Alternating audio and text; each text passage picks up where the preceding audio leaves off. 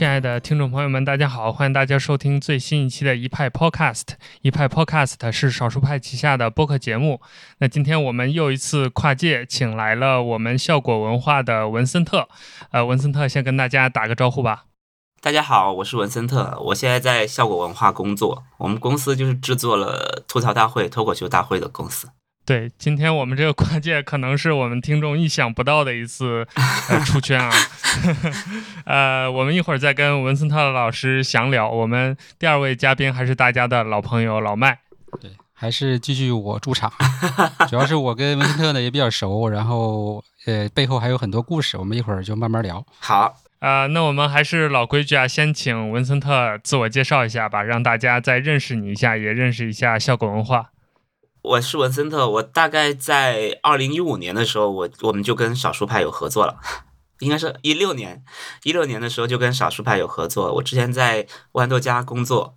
然后我们有合作过项目。其实那个时候大家就已经认识了，然后后来就慢慢熟了。后来到一六年的时候，豌豆荚被收购，我们一七年我就来了上海，就加入了现在的效果文化这家公司，开始做节目宣传方面的工作。其实我并不是做节目本身啊，我们只是在辅助节目做宣传。然后最近我在负责的项目是，呃，负责我们线下演出的这一块的内容。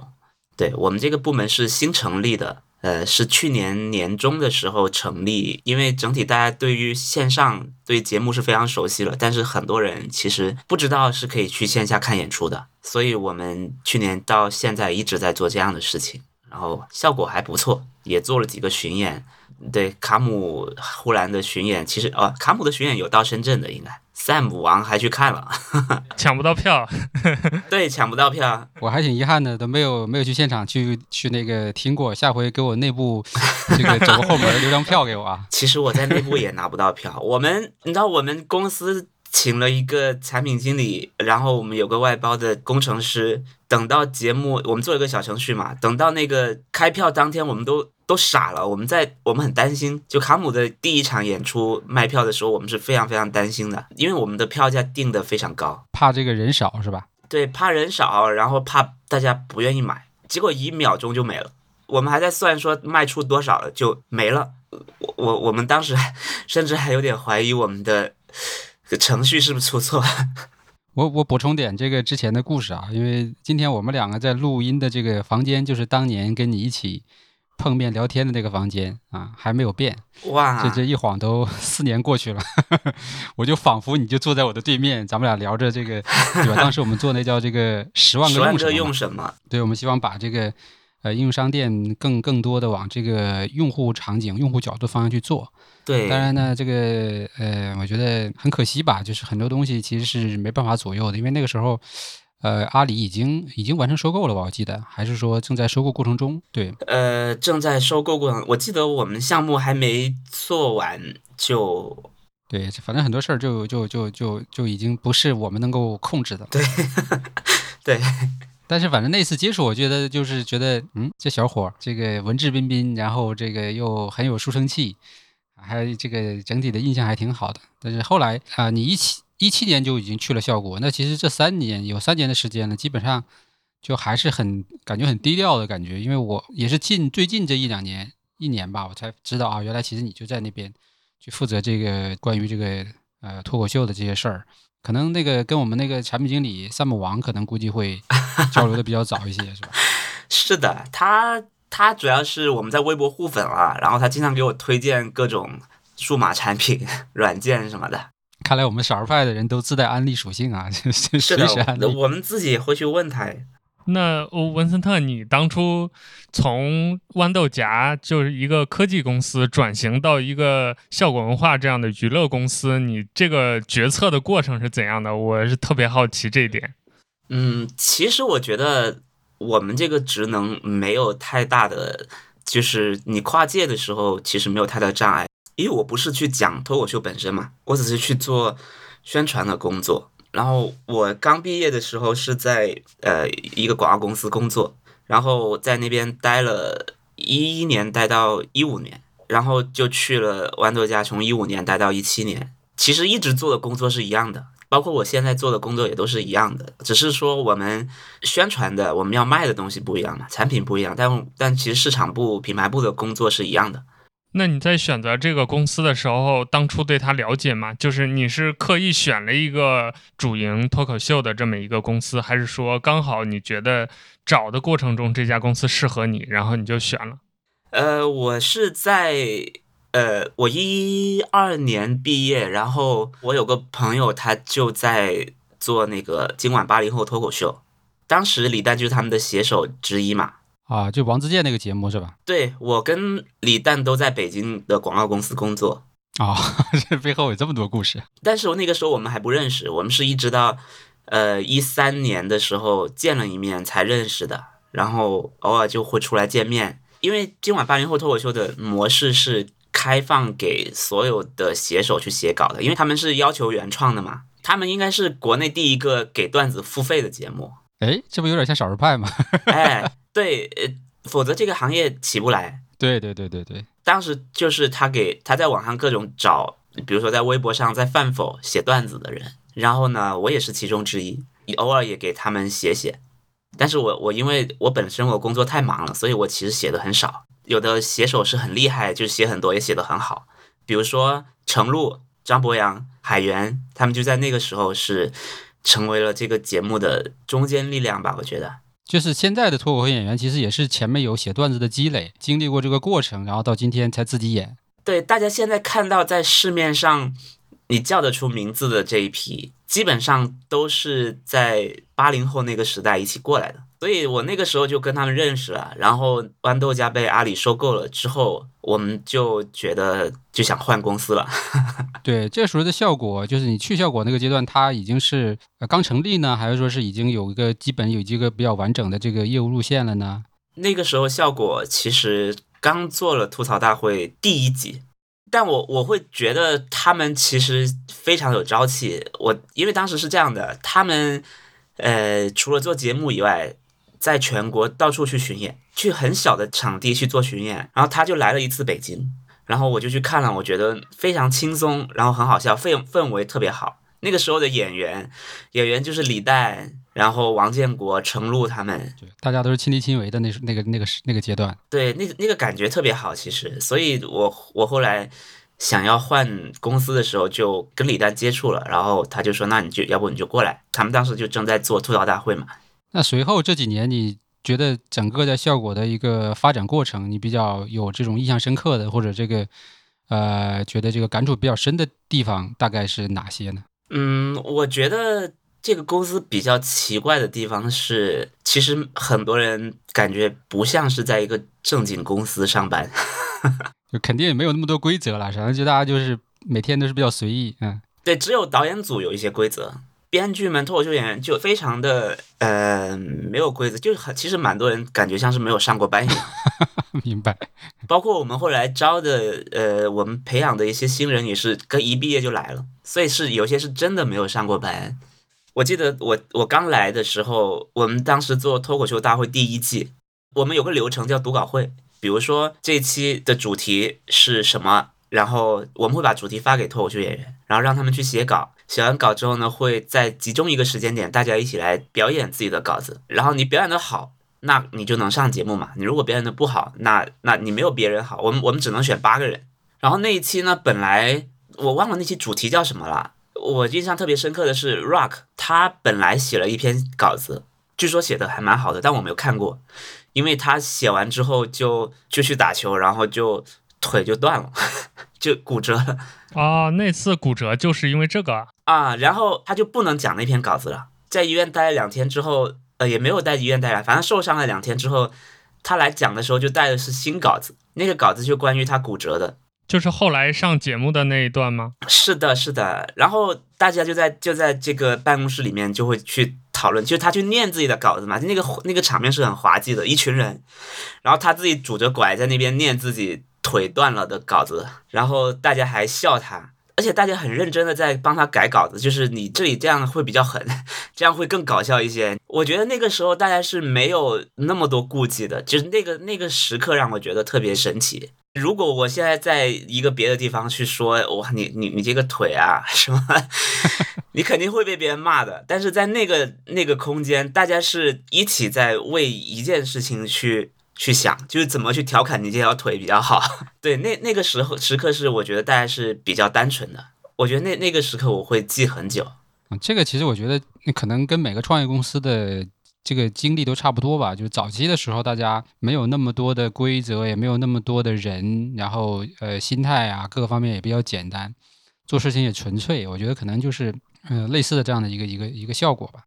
随着公司变大了之后，那包括有更多的呃利益呀、瓜纠葛呀，对吧？还有这个人与人之间的想法呀，很多事儿，那确确实是必然会产生变化。而且这个东西，我觉得它是一个不可避免的东西了，也算是一个成长过程吧。就像你刚才说的，就是 这个刚刚来这个新人比较那种所谓的叫幼稚也好，或者叫天真也好，确实是一个比较值得留恋的一个阶段。对，我觉得这个公司这批人其实现在还这样。给我的感受就是，他到现在还是一种没有上过班的状态。现在是不是很大了？已经大概有多少人了？呃，大概有一百五十人以上了。对，因为我们公司现在是导演组有一部分人，就是专门做节目的是导演组，然后我们这个部门是专门做线下的演出、现场运营，还有各种活动。我们这里也人也蛮多的，包括设计师，其实也在我们部门。所以其实我们要做很多支援其他部门的事情，然后整体这两块业务加起来就，我觉得就一百多人了。所以现在我们看到的脱口秀大会还有吐槽大会，都是你们独立，就是从导到演都是自己完成的吗？对，是的。哎，那你们跟腾讯之间的这个合作，就找平台的这个事儿是怎么处理的？是因为你们最早就是在腾讯做的脱口秀大会，然后就一直做到现在，这个中间这个合作是怎么一步一步走下来的呢？我来了之后，其实就已经脱口秀大会不吐槽大会已经已经是个爆款了。对我是二零一七年的二月份来的，然后那个时候我来的那一天。刚好是录薛之谦那一期，但是在之前已经因为曹云金那一期已经很火了。当时大家其实没有概念，就是你说你的单集播放量过亿这个概念大概是没有的。但是曹云金那一集是单集播放量过亿的，然后大家就会觉得这个东西很有希望，以至于可能后面我们去谈平台、谈一些商家的话，其实主力就小很多。对，但我觉得反正这方面从各个个平台来说，腾讯确实是最怎么说呢？我觉得它在这个内容方面，它是最有最有想法的吧。呃，可能跟它整个的这个企业的这个机制有关系嘛。因为阿里和腾讯，阿里肯定会偏保守一些，对吧？偏这个这个这个，嗯，这个这个层级相对来说比较复杂一些。但腾讯它因为有一种这种怎么讲呢？就叫这个内部小团队在在创业的那种感觉吧。所以我觉得他们很多东西做的会比较大胆一点，然后。呃，有这两年腾讯视频本身它的这个势头也是比较猛吧，基本上在乐视倒下之后，基本上就他在挑大梁，我感觉，所以跟他们合作，我觉得本身也是一个顺其自然的一个过程。我觉得他们有一点是我，因为我不知道其他平台啊，我本来以为我们是跟腾讯视频这个平台合作，但是是他们旗下有一个叫企鹅影业的。就他这个企鹅影业下面有几有很多工作室，我们是在跟他们的工作室合作，共同制作的时候是跟工作室在合作，然后在平台播，所以我觉得可能是他们这种模式是比较灵活，然后也很快做决定。明白，就他不是说只是我平台引进一个节目，而是我跟你在共同制作和发行这个东西对他，他其实当然他他们有可能其他部门在采买，但是我们是我们这个是他们也会出制片人。然后跟我们一起去去把这个节目推进下去。基本上，因为我们节目是在上海录制的嘛，然后他们公司是就呃企鹅影业是在北京，所以每次节目筹备到节目录制结束，那个制片人基本上就在这边待几个月了。呃，你们在做吐槽大会的时候，给艺人的稿子，整个的这个从策划到执行，包括到最后艺人去练习，整个这个过程是怎么做的呢？其实时间可长可短，有时候呃，因为因为我们节目是边有时候是边播边录的嘛，就是说可能你在播第二期的时候，我们在录第三期，所以可能我们这周录完，下周就播了，这是也是有可能的。那这个时候，我觉得，我觉得这个节目一个很麻烦的点是，我们要凑齐九个嘉宾的档期，这个是很烦的。所以常常给我们的时间就是可能下周就要就要录了，嗯，这两天赶紧写稿，然后写完，我们中间还得读好几次稿呢。这个时间是可长可短，有时候真的是两天就要把所有东西写出来，然后赶紧就上了。这些艺人还挺厉害的，就是因为大部分来说可能不是这个行当的，也没有这个经验，但是。从整体的表现来说，我觉得都还可圈可点的。所以这个东西是你们在背后付出的多一点呢，还是艺人本身自己也要非常的辛苦去去学习和练习啊？其实是共同共同做的。我们我们的流程是这样的，就是比如说我这次确认老麦是我们的的嘉宾，那我们就会先来跟你聊天。我们聊天的内容是跟其他人，比如说在场另外一个嘉宾是议员，那我就问你，哎，你对议员的印象是什么？你觉得他怎么样？有人说他他的播客做得很好，那就有很多这样的点去测试你的反应，看你对他的感受如何。然后你你有什么想对议员说的？你觉得你怎么评价议员？我们前面会做一轮这样的采访，确保这个东西不是我们编的，就是是你想说的话，我们会把你想说的话全都列出来，然后再交给编剧去写稿。编剧是负责帮你把这个东西变得好笑一点。那一般得练多少遍呢？假如你是一个没有经验的，就没有演讲经验或者是讲脱口秀的经验的人，那可能有些节奏你可能把控不好。那我们我们的编剧也会教你，他会教你，你这里停一下，然后那个地方可以留点空什么的，就他会有这种。我们其实是有提词器的，你在讲的时候，你是可以看着对面的那个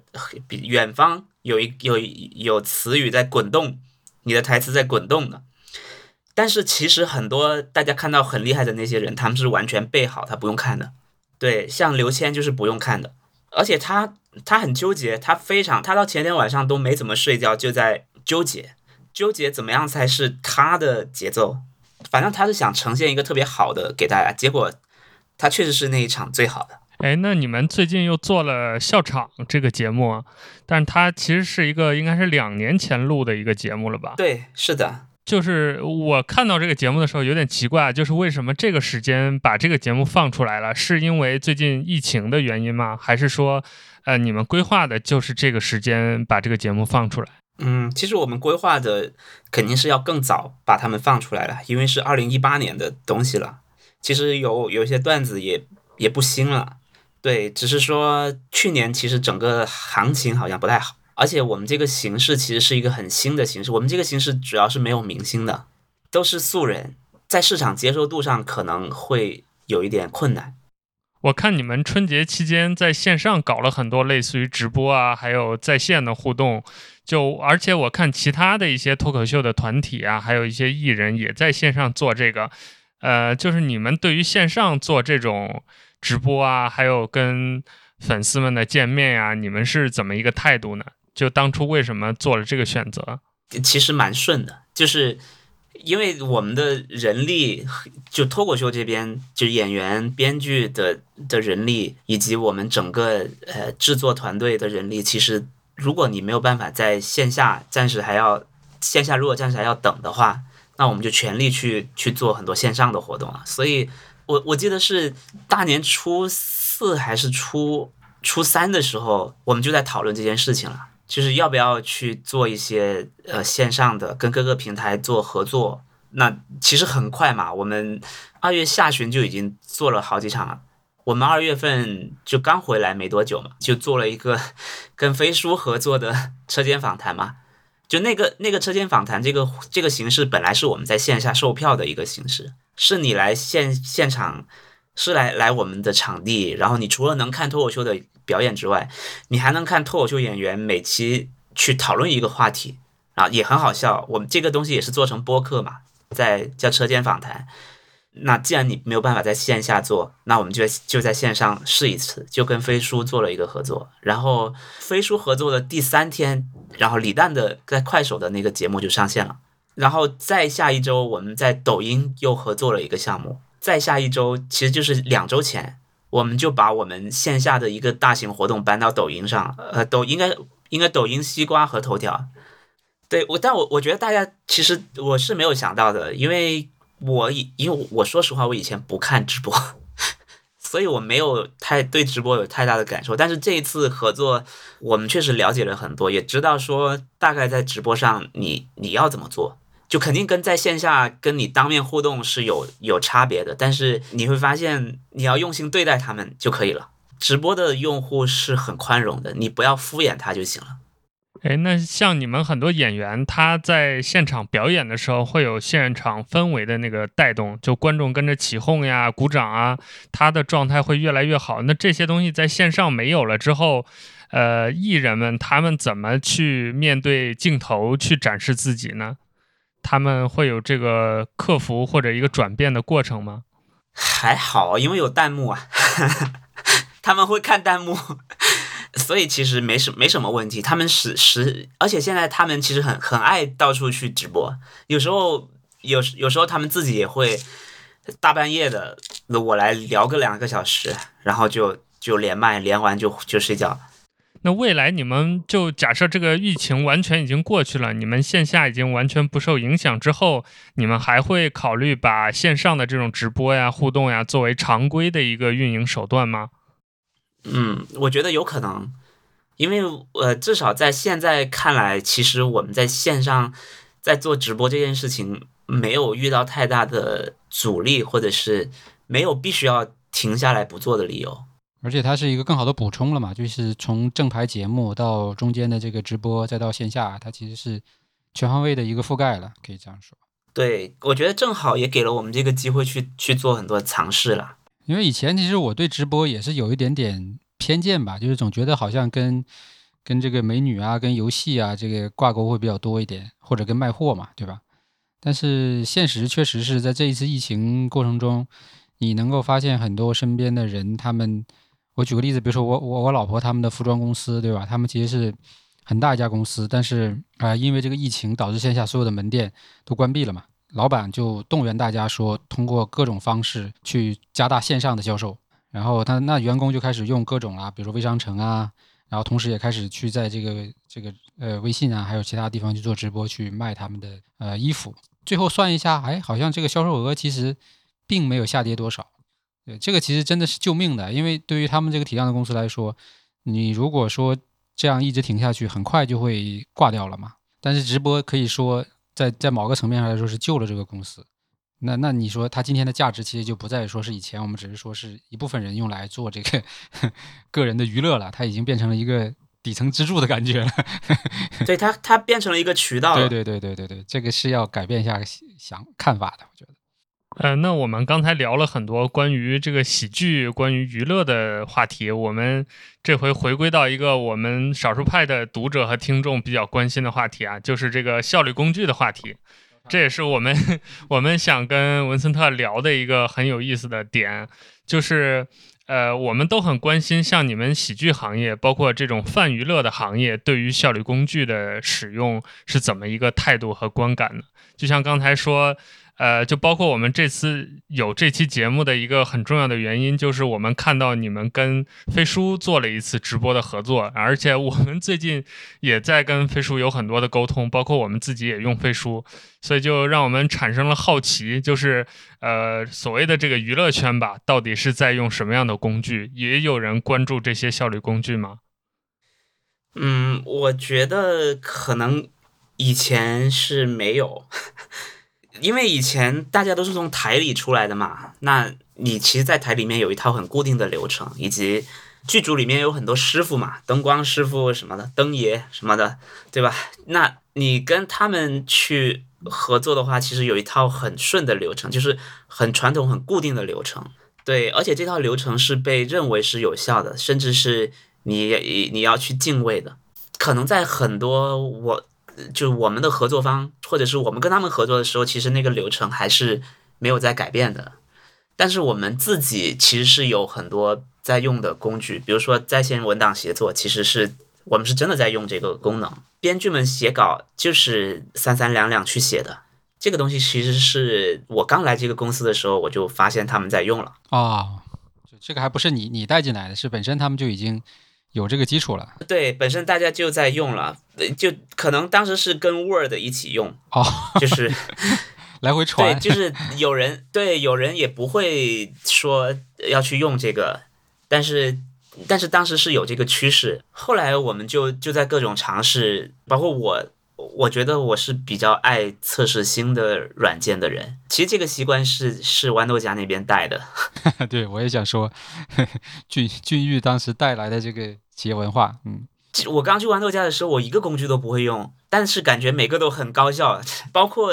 我是那个时候才知道，像谷歌的办公套件，我觉得那个东西很神奇，就是所有第一次用的人都会觉得很神奇。所以你觉得，就艺人在接受这些新的玩意儿的时候，他会有抗拒吗？还是说整体上都非常的愿意尝试新东西呢？嗯，我觉得肯定有一些会抗拒啦。我觉得主要是，呃，一旦你对之前那个工具依赖，你就很难再再转到这里来了。但是你你让他感觉到这个工具够好就行了。我我觉得你不对太多工具有感情就行，因为我我其实来了这个公司之后，我测试了很多软件，所以其实我觉得就是你们自己在你包括你们效果这块，我觉得在工具这块已经算是呃走在前面了。其实我挺关心就是你们接触到的那些明星或者艺人，因为呃他们到底对于工具这个事情。呃，是怎么样一种态度，或者说有没有人真的就特别会用它，或者说也因此受益的，有没有这样的一些故事和案例呢？在你这个接触他们的过程当中，嗯，我我我我印象中好像没有。我觉得有些明星是真的是艺术家，手机都恨不得不用那种吗？对他们甚至手机都不想用。所以我接触下来，要么就是一些明星他常用的跟电子、跟数码有关的，就是打游戏。然后我觉得最近那个张晋其实蛮厉害的，他剪片好厉害啊！哦，对，那天我们转的那个，就说他这个不是 vlog，、啊，这是电影。对，他真的是太厉害了。嗯，这个是完全他自己做的啊，我也搞不懂是不是有团队帮忙啊？我我也不知道，我感觉应该是他自己做的吧，感觉他 不知道啊，我相信是他。我总结下来啊，我感觉其实我们这些愿意折腾工具的人就是太闲了，像明星这种每天对吧，档期排满，然后事情一大堆，那更多事情要不就交给助理去处理了，要不就是反正有专门团队去处理，自己其实还是专注到他自己的那个事儿上去。其实主要是明星他自己不做项目的管理啊，对对对对对，不是执行者。对，你是有有经纪人或者你有项目经理去管所有的时间，你只需要看你的时间表，OK，那你就去就完成你的专业的工作就行了。但是我还是相信有一有可能极少部分的人还是会会会懂得这些东西，或者可能会善用，因为你自己又能执行，又能更好的去去有人帮你，我觉得这个效果也是会 double 往上走的，可能好莱坞会有，好对吧？那个那个叫什么？那个投资了好几家硅谷公司的那个演员，以前演乔布斯的那个，我忘了他叫什么了。那他肯定会用。而且好莱坞文化和硅谷文化一直是绑定在一起的，说不定他们可能内部有这种传统。而且据我了解，很多剧本的写作工具啊，还有影视制作工具啊，都是好莱坞牵头弄或者参与弄的嘛。所以估计他们确实会会会比我们现在的娱乐圈对这个工具的应用更敏感一些。对我有个朋友，他在纽约做编剧，然后他们在上学的时候就会被建议要买一个专门用来写、用来做编剧的软件，然后很贵，因为那个软件好像就是你除了是一个用来创作打字的。他可能还帮你排版或者什么的，有一些，但是这种他会把那个标准的好莱坞剧本的格式预设好，然后你在里面填场景啊、脚本就可以。对，但是你经济一点，你就会觉得那我自己做也行。我是这其实是可能我觉得就是一个关键的问题哈，就是我们国人更愿意说，哎，这个有没有捷径可以走一下？比如说用现有的东西做一些这个折中，对吧？能处理一下，但是。我觉得可能国外对于工具的这种，呃专专业度或专注度吧，他会更认可，就是他愿意为你这个这个专业度这部分买单，对吧？我我不会去自己去折腾，或者说去浪费更多的时间，这个也是一个关键转变。嗯，哦天呐，我此时此刻接到一个消息，就是 Netflix 本来四月二十七号要做一个音乐节、音喜剧节。然后我们其实都准备好买票要去了，在洛杉矶，就刚刚呃五小时前说延期了。唉，哎，确实，Netflix 上收录了好多这种 stand up comedy 的东西。你们有想过未来有一天你们的节目也会像 Netflix 上的这些片子一样，或者甚至跟直接跟 Netflix 合作做类似的华语的脱口秀专场？有想过类似的事情吗？嗯，我们当然是想的，但是其实是看 Netflix 的政策啊，就是他自己的发展方向嘛。因为，因为我觉得一个很简单的事情是，他肯定要确保他在他在国内有受众，他才会采买国内的东西。他不是刚刚采买了周杰伦的节目嘛？嗯，对，对，那是因为在台湾是能收到这个 Netflix 的。其实他们应该有这个意向，只是说很多东西都在谈。就国内市场这么大，其实他们都会想进来的，只是看他们有没有在谈这件事情了。对，但他们确实在这方面是继 HBO 之后，在大力发展这个行业的影视作品。对，所以他们现在在做这个也也也非常的正常，我觉得。那我们今天聊了这么多，我想最后呃，请文森特跟我们大家聊这样一个话题吧，就是呃，我们今天整个这个聊天的主线就是喜剧和科技的结合。因为通过这个疫情，其实我们也看到了一些就是这种线上娱乐的可能性。之前在没有这个疫情，就是大家没有被迫待在家，只能看线上的时候，我们可能还会有想到各种各样的演出形式。但是通过线上呢，就像刚才我们聊到的，通过直播啊等等这种合作，我们发现了这种原本以为线下可能效果更好的喜剧表演，甚至是娱乐表演，在线上也可能会有。呃，不错的观感，不错的受众群体。那未来，不管是像效果文化，还是整个脱口秀这个行业，甚至于整个娱乐行业，在你看来有没有可能，就是结合我们新的媒体啊，或者科技的手段，有一些新的玩法、新的变化呢？我觉得肯定会有的，因为说实话，我们认为线上你在线上的任何东西，比如说你看演唱会也好，你看专场也好，都不如在线下体验好。就是国外非常厉害的脱口秀演员讲的专场，我觉得我看我坚持不了一个小时，但是你在线下看你是能看完一个半小时的。你在现场，因为因为你能被那个气氛带动，他会跟你互动，你觉得你在是参与嘛？所以我们会会认为最好最好的东西，你最好是来现场体验，感觉是是非常非常好的。但是但我觉得最近有一个趋势是哪个演唱会还是某个。日本女团的应援的演出吧，他们用 VR 拍了，然后你戴上之后，你你真的就感觉你你还可以左右晃，以左右看，身边的人都在跟你一起，嗯，都在欢呼什么的。但是脱口秀没有人这样干过。对，我们忘了还有 AR 和 VR 这件事情了。对，我们就觉得这个事情太炫了。其实没有，就是没有那么难想这件事情，只是说它做出来它的成本。跟回报 是不是值嘛？对，需要过程。对，而且刚好现在又最近不是那个有传那个新的 iPhone 会加一个深感摄像头嘛？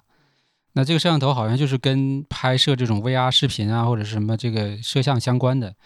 也说不准未来我们自己我们每个人的这个手机对吧？你可以直接拍出这种呃呃三 D 的或者 VR 的这种视频，然后传输给对方，那对方也可以直接用手机来看，或者是有有这个相关的眼镜来支持，可能也很便宜。所以这可能又变成了另外一种状态了，就是你就是有很强的现场感。嗯，之前任天堂那个三 DS，他那个三那个裸眼三 D 还挺厉害的，其实。哎，别提了。嗯，没想到文森特给了我们一个截然不同的一个脑洞啊，我觉得挺有意思的。那最后还是请文森特再跟我们总结一下吧，有没有什么想对？呃，可能还不太了解脱口秀文化或者喜剧文化的这些观众说的，包括对于大家在疫情结束之后进到小剧场来看我们线下的表演，你有没有期待？都可以在我们节目的最后跟大家聊一聊，说一说。呃，我觉得大家如果对脱口秀感兴趣的话，你除了去看吐槽大会、脱口秀大会，现在我们还有一个就是那个笑场，每周四的晚上，我们的笑场这个节目都是最新一期是免费看的。周三是会员版，周四是免费版，大家可以去看。那个是一个最纯粹的脱口秀的形式，最好的当然是等疫情过去了，大家一起在线下在现场看，因为在现场看的感觉是比任何的你在屏幕上看到的感觉都要好。对，现在你上海那个场地是固定的，是吧？是你们已经租下来的，改造了，好像我记得是。呃，对我们，我觉得去年我们做的一个最大的改变就是我们把场地固定下来，大家不用到处去像游击队一样去去去这去那，那个地方我们是专门，我们敢说这我们在上海的两个场地就是全中国最好的讲脱口秀的场地，因为它就是为了讲脱口秀打造的，别的都是可能开酒吧开着开着给你讲的。反正还是希望我们的这个呃娱乐生活吧，或者叫这个文化生活能更丰富一点，多一些新的形式，多的多一些新的内容。OK，好，那我们今天的节目就聊到这里。最后还是感谢文森特来参加我们节目的录制，完成了我们这个节目从第一期到现在最大的一次跨界。呃，未来也希望有更多的机会跟文森特，还有跟其他的各行各业的人们交流。那最后也谢谢我们的听众朋友们对我们的支持和鼓励，也希望大家能订阅我们的节目，并且在 Apple Podcast 给我们五星好评，鼓励我们继续把节目做下去。呃，谢谢大家的收听，我们下期再见，拜拜。拜拜。